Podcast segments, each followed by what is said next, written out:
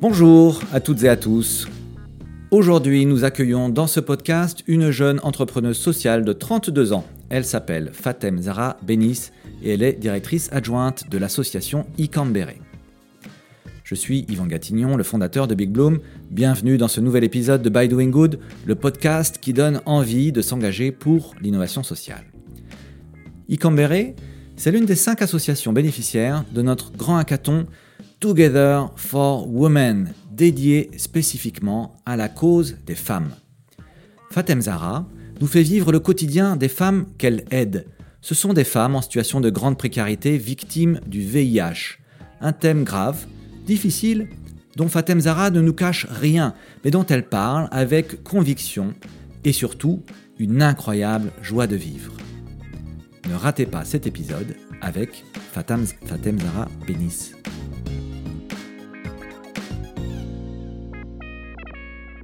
Et c'est parti. Eh bien aujourd'hui, j'ai le grand plaisir d'être avec Fatem Zara. On va parler de Icambere, une association qui fait un travail extraordinaire auprès des femmes, puisqu'on est dans le cadre du projet Together for Women. Je suis ravi de passer ce temps avec toi, Fatem Zara, de mieux te connaître. Et puis, tu vas nous raconter euh, ton parcours. Tu vas nous raconter aussi ton projet. C'est quoi Icambere Et puis, comment est-ce qu'on peut vous aider? Voilà, on est parti? C'est parti. C'est parti. Et eh bien, tant mieux.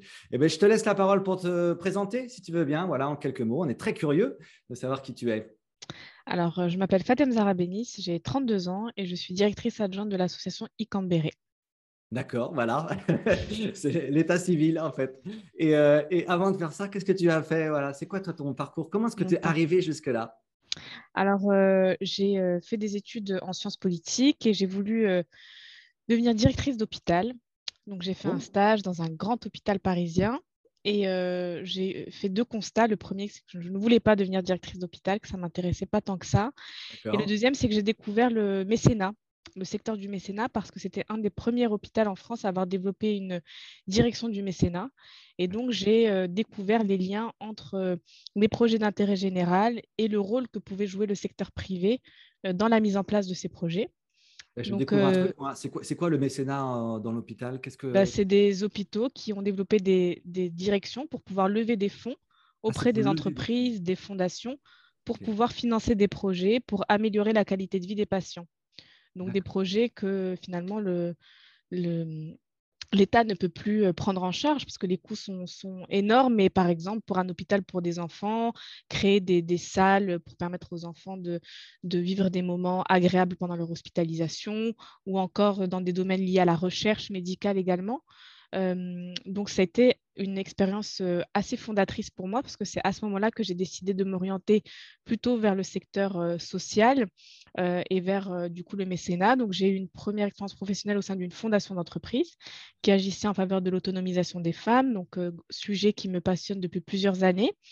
et j'ai eu la chance de pouvoir participer à la mise en place de cette fondation avec le financement de projets associatifs partout dans le monde, portés par des, des entrepreneurs sociaux, des dirigeants associatifs qui mettait en place des solutions très concrètes pour euh, améliorer euh, la qualité de vie des femmes, euh, réduire les inégalités entre les femmes et les hommes, permettre aux femmes d'accéder aux mêmes, aux mêmes droits que, que le reste de la population. Et au bout de cinq ans, j'ai voulu passer sur le terrain, j'ai voulu moi-même aller dans le secteur associatif pour voir comment ça se passait. Et c'est comme ça que je suis arrivée chez Icambéré il y a presque cinq ans maintenant, qui est une association qui agit très concrètement auprès des femmes euh, qui vivent euh, des situations très compliquées d'un point de vue social et euh, lié à la maladie également. On accompagne des femmes qui vivent avec une maladie chronique. On va, on va revenir hein, sur le projet d'Icambéré, absolument, c'est bien effectivement l'objet de notre échange. pour comprendre, donc, dans ton parcours, si je comprends bien, une première expérience, donc tu dis en hôpital, là tu te rends compte qu'effectivement il y a des choses qui ne sont pas tout à fait faites pour toi. Ensuite, tu passes sur des. Tu travailles pour plusieurs fondations. Donc là, il n'y a plus de rapport avec la santé, en fait, à ce moment-là, hein, quand tu es dans le monde des fondations. Alors, plus réellement, mais bon, le, social et la santé sont très liés. C'est, la crise Covid a aussi permis de, de valoriser cette, cet élément, c'est-à-dire que quand on est en situation de précarité, pour pouvoir accéder aux soins, pour pouvoir être soigné correctement, c'est souvent un parcours du combattant, même en France où on a un système qui est quand même extrêmement positif, il faut le dire, pour permettre tout le monde peut être soigné, quelle que soit son origine, son, ses revenus, ses, sa situation administrative. Ça, c'est dans les faits, c'est dans la théorie. Dans les faits, c'est plus compliqué. Et donc, c'est pour ça que on est là aussi, acteur associatif, pour accompagner ces personnes à accéder aux soins. donc, pour moi, je, ne, catégorise pas la santé d'un côté, le, social de l'autre, mais je, considère que c'est très lié. Et c'est vrai que dans les projets que j'ai pu accompagner côté fondation, on finançait également, on accompagnait des projets qui étaient en lien avec le secteur sanitaire. Ouais, d'accord. Moi, j'aime bien toujours comprendre quelle est l'origine du, combat de chacun. Ce que je comprends de ton parcours, euh, Fatem Zara, c'est qu'il y a quelque chose autour de la cause des femmes. Et ça tombe bien, puisque voilà, on va travailler ensemble dans le cadre du, projet qui s'appelle Together for Women. Est-ce que tu peux nous partager ce qui, euh, voilà, est-ce qu'il y a une raison particulière pour laquelle euh, c'est, une cause qui te tient particulièrement à cœur?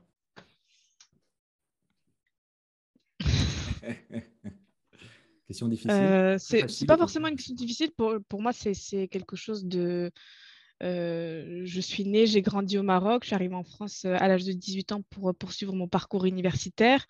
c'est vrai qu'au Maroc, j'ai pu vivre, alors pas moi personnellement, mais j'ai pu observer beaucoup de situations où les femmes, où, il y avait de, très grosses inégalités entre les femmes et les hommes. des inégalités voilà, qui, m'ont toujours beaucoup questionnée et, mise en colère. et, j'ai eu la chance de pouvoir grandir dans une famille où il n'y avait pas du tout de différence entre euh, d'éducation. En tout cas, je pense que j'ai eu exactement les mêmes opportunités que les autres membres de ma famille. Je sais que ce n'est pas le cas partout, donc je pense que d'une certaine manière, hein, c'est une réponse que je donne, mais j'en suis pas forcément très convaincue non plus, mais je pense que ça, ça fait partie des, voilà, de, de, ce que j'ai pu euh, observer pendant toutes ces années qui m'ont conduit à, à, avoir cet engagement aujourd'hui. Ouais, bah, c'est super. C'est bien. C'est, on s'adresse aussi là à des gens qui euh, euh, parfois sont dans des parcours d'engagement, alors sur différents euh, causes, différents thèmes. Toi, tu as fait le choix, si je comprends bien, puisque tu es jeune, hein, Fatem Zara, si tu me permets, à 32 ans, tu as encore la vie devant toi. Mais en tout cas, très tôt, on va dire, tu fais partie de ces gens qui ont fait le choix d'un parcours engagé. Toi, tu aurais pu travailler dans tout un tas d'univers professionnels. C'est pas ce que tu as fait. ça m'intéresse aussi de savoir ça, si tu as l'impression que depuis enfant, c'était toujours complètement une évidence pour toi, ou bien est-ce qu'à un moment, il y a une, colère qui t'a pris, ou est-ce que tu te dis que c'est comme ça que tu peux contribuer le mieux? Enfin, c'est quoi, toi, la cause de départ, le point de départ de ton engagement, si tu le sais hein. bah, Le point de départ, je pense, c'est qu'on peut tous contribuer euh, à, vivre dans un monde qu'on souhaite plus égalitaire, plus, euh, euh, plus respectueux des uns des autres. Et, en fait, je pense qu'on a tous cet idéal en nous, hein, d'une certaine manière. Moi, j'ai la chance de pouvoir le faire à, la fois personnellement et professionnellement. Euh, mais je pense que chez Big Bloom, vous êtes euh, confronté tous les jours à des gens qui veulent donner de leur temps, contribuer euh, à améliorer le monde. après, moi, j'ai eu la chance de pouvoir avoir un, parcours professionnel jusque-là qui m'a toujours permis de, mêler à la fois cet engagement que j'ai personnellement et, ma profession. mais je pense qu'on a toutes et tous en nous une volonté de pouvoir contribuer voilà. c'est bien. C'est super que tu présentes ça comme une évidence, Fatem Zara, parce qu'il y en a pour, euh, pour qui ça ne l'est pas du tout et pour qui c'est le fruit d'un long cheminement et parfois d'ailleurs euh, un renoncement. En tout cas, euh, ça doit être mon côté voilà, très naïve. voilà. en me disant que moi, je suis persuadée que tout le monde, après, comme, comme tu le dis, ça peut être le, la, la conséquence d'un cheminement. Mais je pense que si on donne l'opportunité, beaucoup la saisissent. Et c'est ce que vous faites chez Big Bloom. C'est ce qu'on fait, oui, absolument. Et on est ravis, euh, bien sûr, de, de, générer, de faire émerger, euh, j'espère, un grand nombre de, leaders engagés comme tu peux l'être. Donc, euh, c'est super. Merci pour ça. alors, on arrive donc à ta, rencontre avec Icambere. Comment ça s'est passé? Alors, j'ai rencontré Bernadette Drueguera, qui est la fondatrice et directrice de l'association, qu'elle a créée il y a 25 ans. Donc Bernadette Reguera est, d'origine rwandaise. Euh, elle a créé euh, suite à un travail universitaire qu'elle avait mené euh, sur les femmes et les enfants migrants face au VIH en Ile-de-France. Ça, c'était dans les années 90. À ce moment-là, il n'y avait pas de traitement. Les femmes, quand on, annonçait à quelqu'un qu'il était porteur du VIH, c'était une, fin certaine et assez rapide. Et donc, elle rencontre pendant son parcours, pendant ses études universitaires, beaucoup de femmes extrêmement isolées, très précaires et très seules en fait. Et elle décide de créer un lieu pour permettre à ces femmes de rompre l'isolement. Donc c'est comme ça qu'est née l'idée d'Icambéré, c'était vraiment de permettre d'avoir un espace sécurisé où les femmes pouvaient venir décharger finalement euh, leur, leur, souffrance, leur, leur quotidien, et essayer entre elles de trouver des solutions et de s'entraider. Un euh, lieu, c'est-à-dire Icambéré au départ, c'est un lieu, c'est ça? C'est un lieu, ça a toujours été un lieu. Icambéré, pour la, petite histoire, ça veut dire la maison accueillante en Kinyarwanda, qui est la langue du Rwanda. Euh, et donc, c'est une maison où tout le monde peut se retrouver. Et la particularité d'Icambéré, c'est que tout ce qui se passe à Icambéré reste, reste à Icambéré. Euh, et finalement, tout le monde peut rentrer à Icambéré du moment qu'il respecte en fait ce secret partagé. Donc, c'est vraiment cette, cette, cette, valeur qui, qui, qui a permis l'existence euh, euh, d'Icambéré.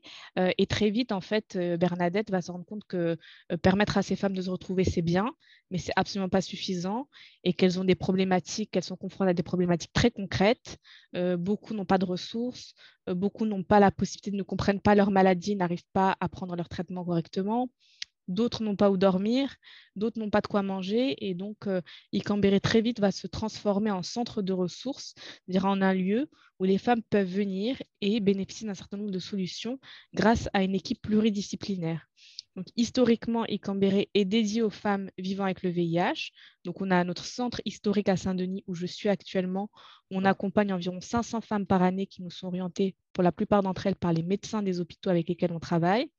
Et aujourd'hui, Icambéré se déploie avec l'ouverture d'un nouveau centre qui est dédié toujours à la prise en charge des femmes en situation de précarité, mais qui vivent avec un diabète, une obésité ou une hypertension artérielle. Donc, notre... Donc là, non, là, on est à Ivry-sur-Seine. Donc, on a un centre à Saint-Denis et un centre à Ivry-sur-Seine avec euh, exactement le même fonctionnement. Donc, une équipe sociale qui est en charge de toutes les questions euh, liées à l'accès aux droits, l'accès aux soins, l'accès à l'hébergement une équipe de médiatrices en santé qui vont être chargées d'accompagner les femmes à, mieux vivre leur maladie, mieux la comprendre, euh, mieux se prendre en charge, et aussi plein d'activités qui sont proposées qui améliorent à la fois la qualité de vie, l'estime de soi. Donc, par exemple, on organise des séances de sport, on organise la socio-esthétique, euh, on organise la danse, euh, de la couture, de l'alphabétisation tous les matins, des cours d'informatique. Donc, plein d'activités qui sont organisées sur des créneaux fixes donc les femmes peuvent venir euh, euh, voilà, tous les jours pour, euh, pour participer à ces ateliers. Et aussi le point important, c'est qu'à Icambéré, on mange. Donc tous les jours, il y a un repas qui est partagé, qui est réalisé sur place avec des produits frais, où les femmes peuvent manger un plat, un, plat équilibré. Beaucoup d'entre elles, quand elles sont orientées à Icambéré, elles vivent en hôtel social, dans des centres d'hébergement d'urgence où elles n'ont pas forcément accès à des cuisines. Donc manger un vrai plat maison, c'est important. Donc, euh, c'est ce qu'on offre aussi à Cambéré, c'est ce, moment du repas de partage. Super projet, super projet. Et alors là, euh, donc euh, ce lieu à, Saint-Denis, c'est où concrètement? Enfin, c'est je sais pas quoi, une maison de ville, un centre social, c'est dans un hôpital Alors c'est, on est dans une zone, dans une zone un peu un no man's land à Saint-Denis. on est dans une zone industrielle d'une certaine manière. Alors pourquoi ce choix? C'est pour permettre aux femmes de venir en toute confidentialité. on n'est pas là pour mettre en danger des femmes qui sont déjà souvent très stigmatisées par leur entourage, qui parfois sont dans des situations de violence. Donc, c'est un lieu où elles peuvent venir en toute sécurité. Donc, sans, il n'y a pas de voisinage, il n'y a pas de, possibilité de, les observer. Donc, c'est un, lieu assez confidentiel. Après, on a notre adresse qui est sur nos, nos réseaux sociaux, notre site internet, mais voilà, c'est un lieu qui n'est pas forcément facile d'accès. Euh, et on est un grand espace de 450 mètres carrés euh, où on a plusieurs espaces, un espace cafétéria, une vraie salle de sport, euh, des bureaux individuels pour pouvoir organiser les, entretiens individuels avec les assistantes sociales. il y a aussi une aile consacrée au travail administratif dont je fais partie. Voilà, on est un centre qui est dédié à cette prise en charge. Ok, c'est clair. Euh, est-ce que tu peux nous raconter peut-être le parcours euh, d'une femme qui est accompagnée par Icambéré, à la fois pour comprendre euh, ben, d'où, les, d'où, elles viennent, en fait, qui les oriente vers vous hein, Tu l'as déjà un tout petit peu dit, mais c'est peut-être intéressant de revenir là-dessus. Et puis, comment ça se passe concrètement, votre accompagnement? Combien de temps ça dure concrètement Voilà, qui sont les personnes qui les accompagnent? Voilà, alors euh, on a tendance à dire qu'il n'y a pas deux parcours pareils, donc ça serait très euh, schématique de, parler d'un parcours unique, mais on a quand même des, situations euh, qui, se, recoupent. en réalité, lorsqu'une on a la majorité des femmes qui sont accompagnées au sein de notre centre de Saint-Denis sont des femmes migrantes primo-arrivantes qui sont sur le territoire français depuis peu de temps et qui, pour la plupart d'entre elles, viennent de découvrir leur maladie suite à un un contrôle soit de routine suite, ou euh, suite à une grossesse, elles, font un test et elles découvrent qu'elles sont euh, porteuses du VIH. Donc là, euh, souvent, c'est le monde qui s'écroule parce que, comme beaucoup, on, a encore des, images, des représentations du VIH qui sont extrêmement datées. Et du coup, l'idée, c'est de pouvoir, et, donc elles pensent que la vie va s'arrêter là. Euh, donc, elles, sont face à cette situation. Euh, elles le médecin le, voit bien. Elles sont souvent euh, soit en situation d'errance, soit sans domicile fixe, soit en centre d'hébergement d'urgence, soit hébergées chez un tiers. Mais peu d'entre elles, à leur arrivée à Écambéré, ont une stabilité par rapport à l'hébergement. C'est souvent une des grosses problématiques qu'elles ont à l'arrivée. Et les médecins, quand, quand, les médecins, constatent cette difficulté, ils les orientent vers Écambéré. Donc, elles arrivent à Écambéré, elles sont euh, accueillies par une travailleuse sociale qui va déjà se, sécuriser son arrivée en, se disant qu'elle elle, peut bien, elle répond bien aux critères d'éligibilité de l'accompagnement. Donc, elle est bien porteuse de la maladie et que c'est une femme, parce qu'on accompagne uniquement des femmes. Euh, elle arrive euh, à Écambéré et là, elle a un premier accueil qui est euh, mis en place avec une assistante sociale qui a un, entretien d'écoute pour pouvoir identifier les besoins et prioriser les besoins. Quels sont les mmh. besoins les plus urgents? Une femme qui dort à la gare, dans la rue, notre première, notre première urgence, c'est de pouvoir la mettre à l'abri. Donc, on a un fonds qui est dédié à la mise à l'abri, le temps de trouver une solution par des dispositifs de droit commun comme le 115, le SAMU social. Euh, et donc, on va comprendre ses besoins, on va comprendre d'où elle vient et on va essayer de répondre de manière euh, euh, méthodique à ses besoins. Et l'idée, c'est qu'on est là pour accompagner les femmes, on ne va pas faire à la place des femmes. Et tout le travail d'Icambéré repose sur la notion d'empowerment. Donc, c'est accompagner les femmes à retrouver leur capacité d'agir et leur pouvoir d'agir. Donc, on est vraiment là pour voilà, les accompagner, être à leur côté pour mettre en place toutes les démarches qui doivent être à la fois sur le plan euh, administratif, sur le plan de la santé aussi, euh, et comment, comment faire en sorte qu'elles deviennent actrices de leur santé et de leur prise en charge. D'accord. Est-ce que tu peux nous faire un, petit euh, topo sur la situation du VIH en France? Le sida, donc, est une maladie qu'on a peut-être qui est un peu moins au centre de l'actualité aujourd'hui. Euh, on peut même se poser la question de savoir si ça reste une priorité, mais euh, c'est quoi, toi, justement, ton expérience de terrain? C'est quoi la situation aujourd'hui? Bah, Aujourd'hui, euh, la bonne nouvelle, c'est qu'une personne qui vit avec le VIH, qui prend bien son traitement, a une espérance de vie comparable à la population générale. une femme qui prend correctement son traitement peut avoir un enfant sans aucune difficulté, sans avoir aucun risque de transmettre le VIH à son enfant. Euh, aujourd'hui, quand on prend bien son traitement, on a ce qu'on appelle une charge virale qui devient indétectable. Donc, on peut même avoir des relations sexuelles non protégées sans, risquer de transmettre. Donc, aujourd'hui, il y a plein de bonnes nouvelles autour du VIH, c'est-à-dire que ça reste une maladie qui est, euh, qui est lourde lorsqu'on apprend qu'on est, est malade, euh, parce qu'il reste beaucoup de représentations.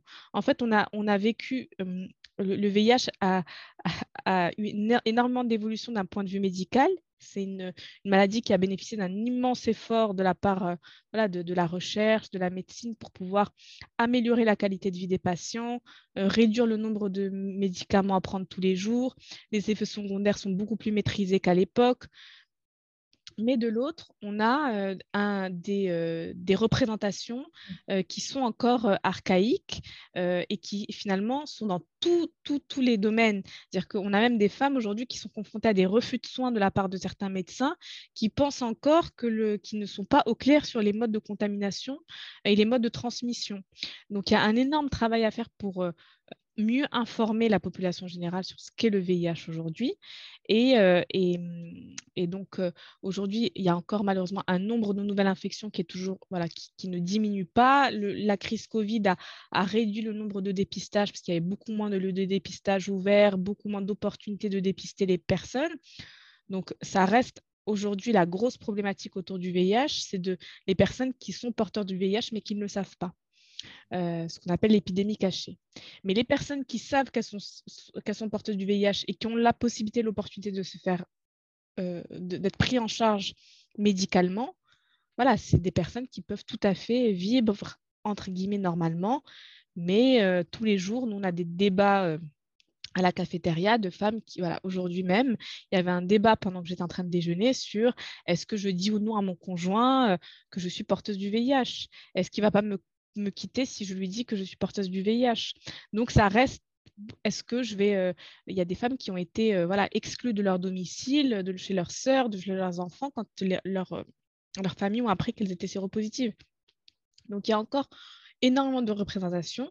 Donc il faut qu'on lutte contre ces représentations pour permettre une meilleure intégration et une meilleure qualité de vie aux personnes concernées. Qu'est-ce que tu en penses, toi, par exemple, de ça, de, de, dire euh, qu'on est positif ou pas le dire? Qu'est-ce que, vous recommandez, ça Nous, on ne recommande rien. On recommande euh, surtout qu'il y ait une acceptation. Je pense qu'il faut que chacun, chacune des femmes qu'on accompagne, nous, notre rôle, c'est de l'aider à, à, accepter la maladie, à la prendre en charge euh, et à correctement prendre son traitement. Et pour bien prendre son traitement, il faut déjà accepter de, accepter de se dire qu'on est malade et qu'on a besoin de prendre des, médicaments. C'est très bizarre. Il y a des femmes qui se sentent très bien. On leur dit qu'il faut prendre un médicament tous les jours alors qu'elles se sentent très bien. Donc voilà, c'est aussi, nous, notre, nous, notre rôle, c'est de les accompagner. On n'a pas de conseils à donner euh, sur ces, sur ces euh, sujets-là. on a surtout un rôle de, de meilleure connaissance et de compréhension de la maladie déjà auprès des femmes et auprès d'un public plus large aussi. Tu, as des éléments chiffrés un peu sur le nombre de, personnes qui découvrent être porteurs du, de VIH euh, bah, Aujourd'hui, on sait qu'il y a environ 5000 personnes euh, par an qui euh, découvrent, qui découvrent qu'elles sont séropositives. donc, c'est des chiffres qui sont quand même assez importants. Et aujourd'hui, voilà, voilà ce que je peux dire au niveau des chiffres. Après, j'ai pas, on, on, sait que voilà, il y a ça représente, euh, je pense, 150 000 euh, personnes en France qui sont à, vérifier hein, ouais, du VIH. Ouais. VIH ouais. donc on parle quand même encore de, populations tout à fait euh, significatives. D'accord. Il y a des facteurs à risque particuliers ou pas particulièrement Ça touche tout le monde. Je ne sais pas du tout comment ça marche cette maladie. alors, c'est une maladie qui est sexuellement transmissible. nous, les femmes qu'on accompagne, la majorité d'entre elles ont, ont découvert donc, euh, comme je le disais, ont on, pu, euh, euh, en tout cas, être s'infecter au cours d'une beaucoup d'entre elles dans des, dans, des, cadres de, de viol ou de donc voilà il y a aussi une, partie voilà, une part très traumatique liée à, l'annonce. Voilà beaucoup de femmes passent par des chemins migratoires où elles sont en, en, grande vulnérabilité en grande insécurité donc parfois, c'est pendant ce parcours migratoire ou une fois arrivées en France, où elles vont être euh, voilà, dans des situations qui vont les exposer parce qu'en très grande vulnérabilité, notamment liée à, des hébergements, euh, voilà, à l'absence d'hébergement. Oui, d'accord. Oui, c'est ça. Donc en fait, finalement, euh, on parle de VIH, mais il y a on va dire, un parcours euh, traumatisant en fait de, ces femmes avant qu'elles arrivent jusque chez vous. Bien sûr, c'est-à-dire que le c'est-à-dire que les femmes qu'on accompagne, elles, elles sont, elles vivent avec le VIH, mais elles sont surtout dans des situations de très grande précarité d'un point de vue matériel, de grande souffrance psychologique. Hmm. C'est pour ça que, d'où l'intérêt d'une prise en charge globale. Notre objectif, c'est de les accompagner à, l'autonomie. Donc, euh, c'est l'autonomie, c'est-à-dire avoir un toit, avoir un travail. Donc, on travaille beaucoup sur l'insertion professionnelle. Euh, avec une conseillère en insertion professionnelle au sein de l'association des partenariats qui sont développés avec de nombreuses entreprises du secteur classique pour donner offrir des opportunités aux femmes qui sont accompagnées, d'avoir des stages d'observation, des immersions et pourquoi pas des embauches euh, une fois que leur parcours euh, voilà, est, structuré. Oui, d'accord. ok, je comprends mieux effectivement la dimension un peu globale, systémique pour utiliser un, un vilain mot, mais en tout cas, vous vous accompagnez. Euh, dans la globalité. Dans sa globalité, oui, d'accord. Et donc, euh, vous, tu me posais la question tout à l'heure du temps d'accompagnement. Euh, aujourd'hui, on sait qu'en moyenne, pour pouvoir lever tous les freins à l'emploi, déjà, on, euh, il faut compter 24 à 36 mois. Donc, euh, les freins à l'emploi sont liés euh, surtout aux questions administratives hein, de titre de séjour leur permettant de travailler sur le territoire français. Mmh. et aussi, donc voilà, donc on, sait aujourd'hui qu'une femme, quand elle arrive à Écambéré, quand elle est voilà, sans solution sur à la fois le plan administratif, le plan social, etc., il faut en moyenne trois ans pour l'accompagner jusqu'à l'autonomie. Vous accompagnez combien de femmes là, par exemple, en ce moment là? Euh, chaque année, on accompagne environ 500 femmes et tous les jours, on a entre 30 et 50 femmes qui passent la porte du Cambéré. Ah ouais, donc c'est quand même une gros, euh, grosse structure, super. Mm. Euh, bravo en tout cas pour ce que vous faites. Je trouve que c'est un magnifique travail de terrain. Là, pour le coup, difficile d'être plus sur le terrain que ce que vous, ce que vous faites. comment est-ce qu'on peut vous aider concrètement, Fatem Zahra? Vous allez être bénéficiaire d'un hackathon Big Blow, mais on est ravis de ça, ravis de travailler avec vous. Comment est-ce qu'on peut vous être utile? Alors, il y, a, différentes manières d'être utile à Ecombéré. Il y a déjà, je, vais parler cash, c'est le cas de le dire. On a besoin d'argent. Euh, comme beaucoup de structures euh, associatives, et, notamment Ecombéré, notre activité euh, est financée à la fois par des, par des financements publics, mais également par des financements privés ou d'individus, par des dons. Donc, tous les, tous les mois, euh, tous les... on a besoin d'un certain montant pour pouvoir euh, euh, remplir l'ensemble de nos missions. Je ne l'ai pas dit, mais on a également un projet d'hébergement où on héberge des femmes dans des appartements. Donc tous ces projets, en fait, sont des, ont des, des, coûts importants pour la structure. Donc voilà, vous pouvez nous accompagner en, en devenant donateur, en créant des campagnes de levée de fonds, en faisant connaître la structure. Vous pouvez nous aider aussi parce qu'on a besoin de bénévoles. Euh, notamment, on organise deux jeudis par mois la distribution de colis alimentaires. Donc, on va à la banque alimentaire pour récupérer des invendus. On revient à Cambéré pour pouvoir distribuer des colis alimentaires aux femmes accompagnées et leurs familles. Donc, concrètement, on a besoin de mains fortes voilà, pour venir nous aider à aller prendre les colis, les ramener, les distribuer. C'est extrêmement concret.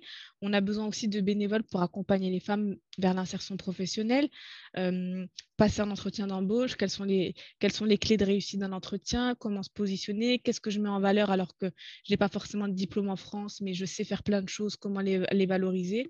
Donc voilà, des, professionnels de tout secteur qui veulent venir partager leur expérience du recrutement euh, euh, et, du monde du travail en France.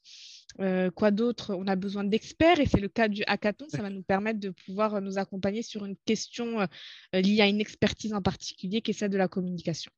D'accord. Alors, on va juste y venir là-dessus. Donc, on comprend bien et, bravo et merci de le faire. Effectivement, il y a plein de façons de vous être utile. Concrètement, par rapport à, ce sur quoi on va bosser, le défi stratégique euh, sur lequel on va, on va être. Donc, tu disais, c'est un sujet de, de communication, c'est ça Faire la, euh, faire en sorte que vous soyez, vous soyez mieux connu chez Icambéré. Tu peux nous, préciser un petit peu le, sujet? Oui, en fait, Icambéré fête ses 25 ans cette année et cet, anniversaire est marqué aussi par le déploiement de l'association qui historiquement est centré euh, sur le VIH et aujourd'hui, avec l'ouverture de cette nouvelle structure à Ivry, on s'ouvre à d'autres pathologies qui sont le diabète, l'obésité et l'hypertension. Donc, on a vraiment un, on, va opérer une transition, euh, un changement en termes de posture et de communication sur notre projet associatif. Euh, en interne, on n'a pas d'experts de la communication. Donc, l'idée, c'est de nous, accompagner à mieux euh, définir cette nouvelle posture, euh, notre engagement aujourd'hui, et à donner envie à, différentes parties prenantes de rejoindre l'aventure d'Icambéré.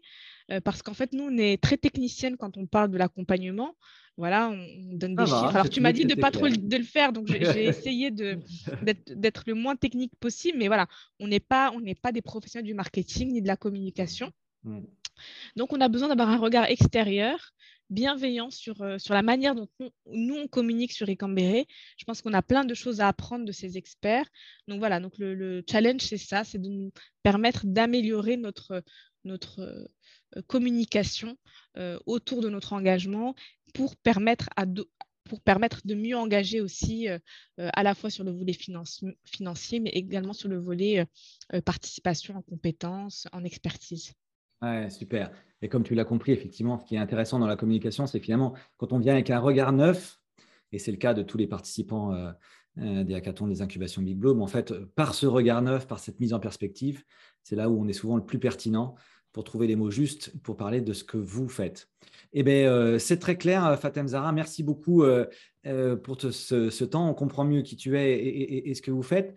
on arrive au terme de ce podcast. Moi, j'ai une question traditionnelle. Le podcast s'appelle By Doing Good. faire le bien pour toi, qu'est-ce que ça veut dire? C'est être à la bonne place. Ouais, c'est-à-dire? Ben, je pense qu'on a tous des choses à, apporter, hein, que ce soit dans notre vie professionnelle, dans notre vie personnelle, et, être, être dans le bon positionnement, être dans l'humilité. Être dans l'humilité. Eh bien, super. Eh bien, on garde ça. Ben, merci encore. Et puis, euh, et puis, à très bientôt. Et puis, euh, on est ravis d'avancer ensemble. Merci beaucoup. À bientôt. À bientôt.